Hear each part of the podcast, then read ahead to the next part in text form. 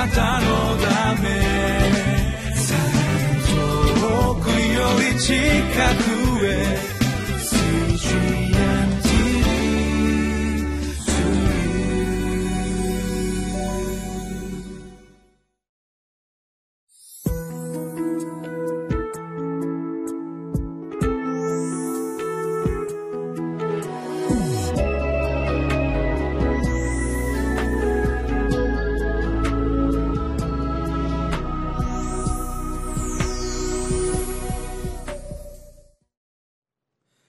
こんにちは。いかがお過ごしでしょうか。上野芝キリスト教会の三好明久です。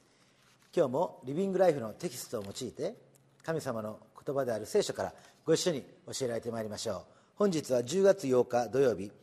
テキストはローマ人への手紙14章1節から12節。すべての人を受け入れる主の弟子になりましょうです。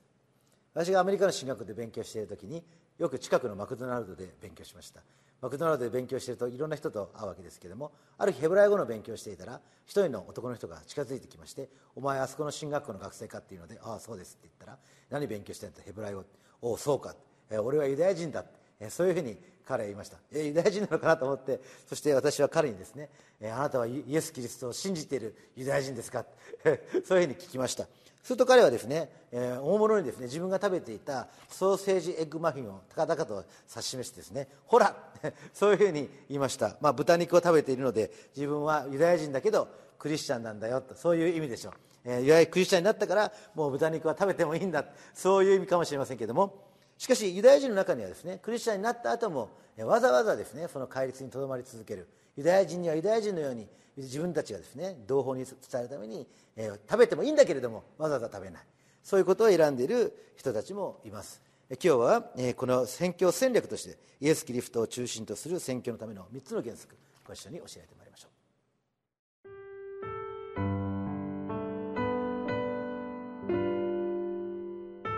ローマ人への手紙14章1節から12節。あなた方は信仰の弱い人を受け入れなさい。その意見を裁いてはいけません。何でも食べて良いと信じている人もいますが、弱い人は野菜より他には食べません。食べる人は食べない人を侮ってはいけないし、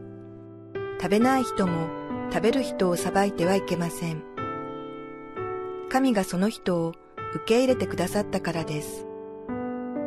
あなたは一体誰なので他人のしもべを裁くのですか？しもべが立つのも倒れるのもその主人の心次第です。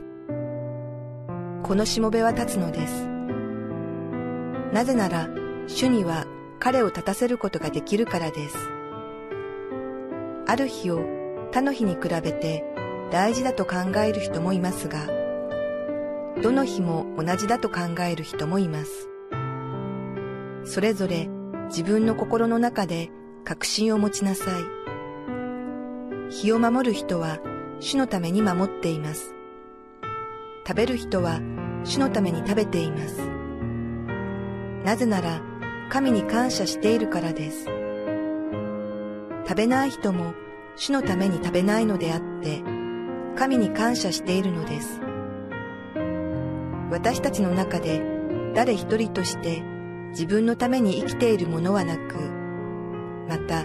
自分のために死ぬものもありません。もし生きるなら主のために生き、もし死ぬなら主のために死ぬのです。ですから生きるにしても死ぬにしても私たちは主のものです。キリストは死んだ人にとっても生きている人にとってもその主となるために死んでまた生きられたのです。それなのになぜあなたは自分の兄弟を裁くのですか？また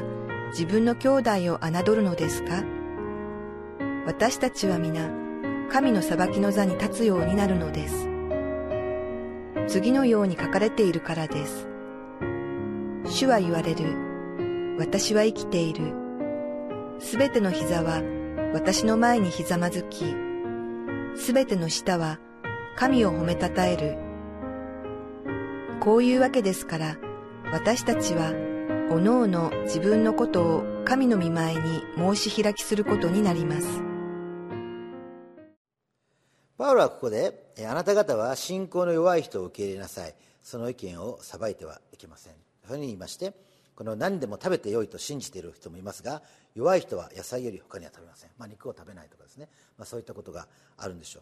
う。で食べる人は食べない人を侮ってはいけないし食べない人も食べる人を裁いてはいけません神がその人を受け入れてくださったからで2人います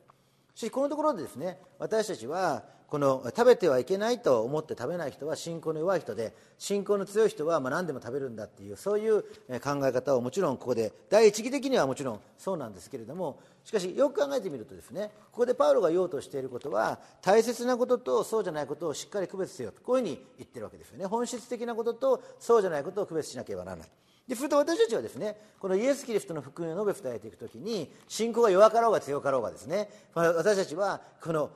本質的でないということは自由にやっていいということになるわけですよね。そこで大事なことは何なのかって言ったらイエス・キリストを述べ伝えていくということであってどの日を守るとかですね何を食べてはいけないとか食べていいとかそういったことはですねよりこの積極的な意味を見出すことがなければですね自由にやることができる。でその時に私たちは、まあ、さっき言ったユダヤ人のようにですね積極的に豚肉を食べないという選択肢もあると、えー、信仰が弱いからではなくてより積極的に食べないというそういう選択肢があるということを学ぶわけです。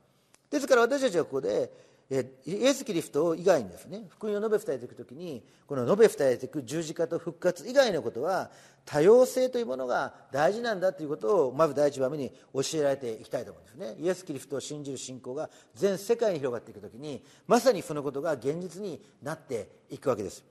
私たちがねバビルの塔でみんなが一つの言葉を話してそしてこのユニフォーミティってみんなが同じ格好をしてみんなが同じにならなくちゃいけない。そうではなくてこのただ一つ私たちが一致するのはこのイエス・キリストだけであると。バビロンの塔から全世界に広がって多言語になり多文化になってそしてこの全世界のこの文化や民族を通してイエス・キリストが述べ伝えられていく。でそのことがですね神様の御心であるということを考えた時にこの信仰の弱い人あるいは信仰の強い人、まあ、どっちでもですね私たちがその多様性の中に神様の御心がこの実現していくんだということをこの教会の葛藤の中から新しいこの世界が見えてくるんじゃないでしょうか。そして第2番目は何か。言いますと第2番目はですねまあそういうわけでイエス・キリスト以外は多様性があっていいわけですけれどもしかし同時にですね8節にあこう書いているんですね。あ7節から私たちの中で誰一人として自分のために生きているものはなくまた自分のために死ぬものもありません。もし生きるなら主のために生きもし死ぬなら主のために死ぬのです。ですから生きるにしても死ぬにしても私たちは主のものですとあります。ですからですね私たちが主のために生き主のために死ぬ。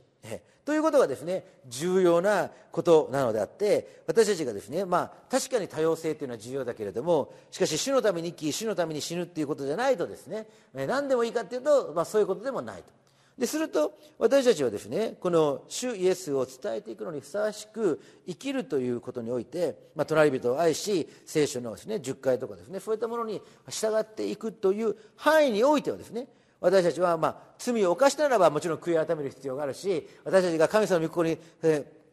損なってしまったならばもちろんそれに対して悔い改める必要があるわけであって、まあ、そういったことはきちんとこのしておかなければならない。例えばですねまあ、裁くなっていう時に罪を犯しているのにですね裁いちゃいけないってそういうことは聖書は言ってないわけですね。マタイの福音書18章を見るとですね誰かが罪を犯したならば2人だけのところに行って責めなさいって言ってるわけですよね。そして認めなかったらまた証人を連れて行ってそれでも認めなかったら教会に告げなさいって言っててですね。決して裁いてはいけないということは、まあ、どうでもいいことは裁いちゃいけないけれども大事なことはきちんと裁いてそして悔い改めに導いていくっていうことは重要なんですね。だからここのところを間違えないようにしないとですね私たちが、がまあ、イエスキリストを伝えていくときに本質的なことと本質的でないこと。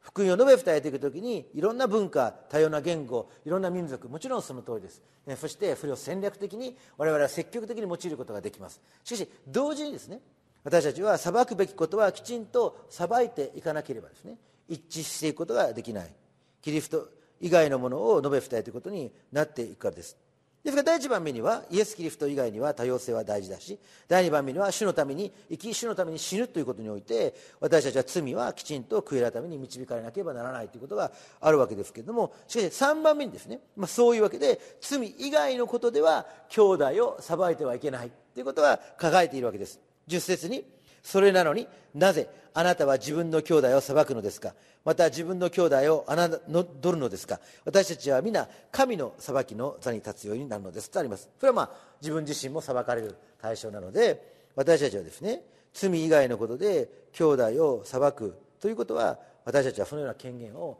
任されていない。我々は裁かれる身であってですね裁く身ではない。もし兄弟が罪を犯してたらもちろん2人だけのところで責めて悔い改めに導けってイエス様はおっしゃっていますからもちろん私たちは互いに罪を言い表すわけですけれどももし罪以外のことでですね私たちが裁き主になってしまったならばその責任は誰が取るのかというそういう問題にもなってくるわけです。ですから私たちはですね自らを裁くということが重要です。じゃあ何を裁くのかというともちろん自分が罪があれば悔い改める必要がありますけれどもそれよりもさらに積極的に私たちは宣教のためにふさわしくこの自分が生きているかどうかということを裁かれなければならないわけです。ユダヤ人はユダヤ人のようにギリシャ人にはギリシャ人のようにといったパウロがあるようにですね私たちは多様性を損ない何かですね一致しなければならないという名のもとにこの福音選挙の足を引っ張っている。何かどうでもいいことでですね兄弟を裁いてしまってそしてその兄弟が用いられることを阻害している。もしそういうことがあったならば私たちはもちろん悔い改めなければならないわけです。しかし同時に私たちは自らもですねより積極的に自分の置かれている文脈においてより宣教的に生きているかどうか。よりですね私たちはこの自由なものを自由としてですねより用いているかどうか。でそのことをですねぜひ今日問われて12節にあるようにこういうわけですから私たちはおのおの自分のことを神の御前に申し開きすることになります。あるように。自分の生き方をもう一度主の選挙のためにどのように生きているのかもう一度問われていきたいと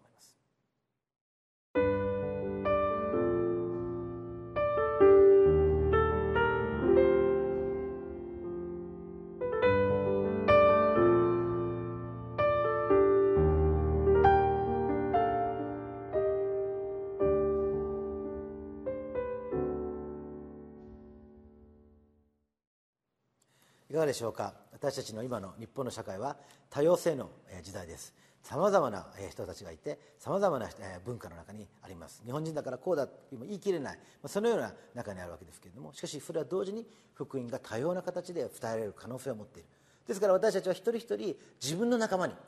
自分のいる仲間に福音を伝えてそしてその多様性によってまたさらに新しい働きがこの前進していく。その期待にですね私たちは胸を踊らせていきたいと思います。お祈りします。恵み深い天の父なる神様あなたの素晴らしい恵みによって私たちがこの決まりきった形でイエス・キリストを伝えていくのではなく私たちが信仰が弱くても強くても私たちが生かされているその文化の中で、えー、罪は裁かれなければなりませんがしかしそれ以外のものは多様性を持ってイエス・キリストを明かし述べ伝えていくことができる。その中に主をどうぞ私たちを招いてください。主イエス・キリストのお名前によってお祈りします。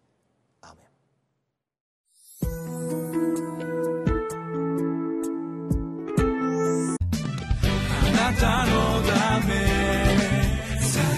遠くより近く。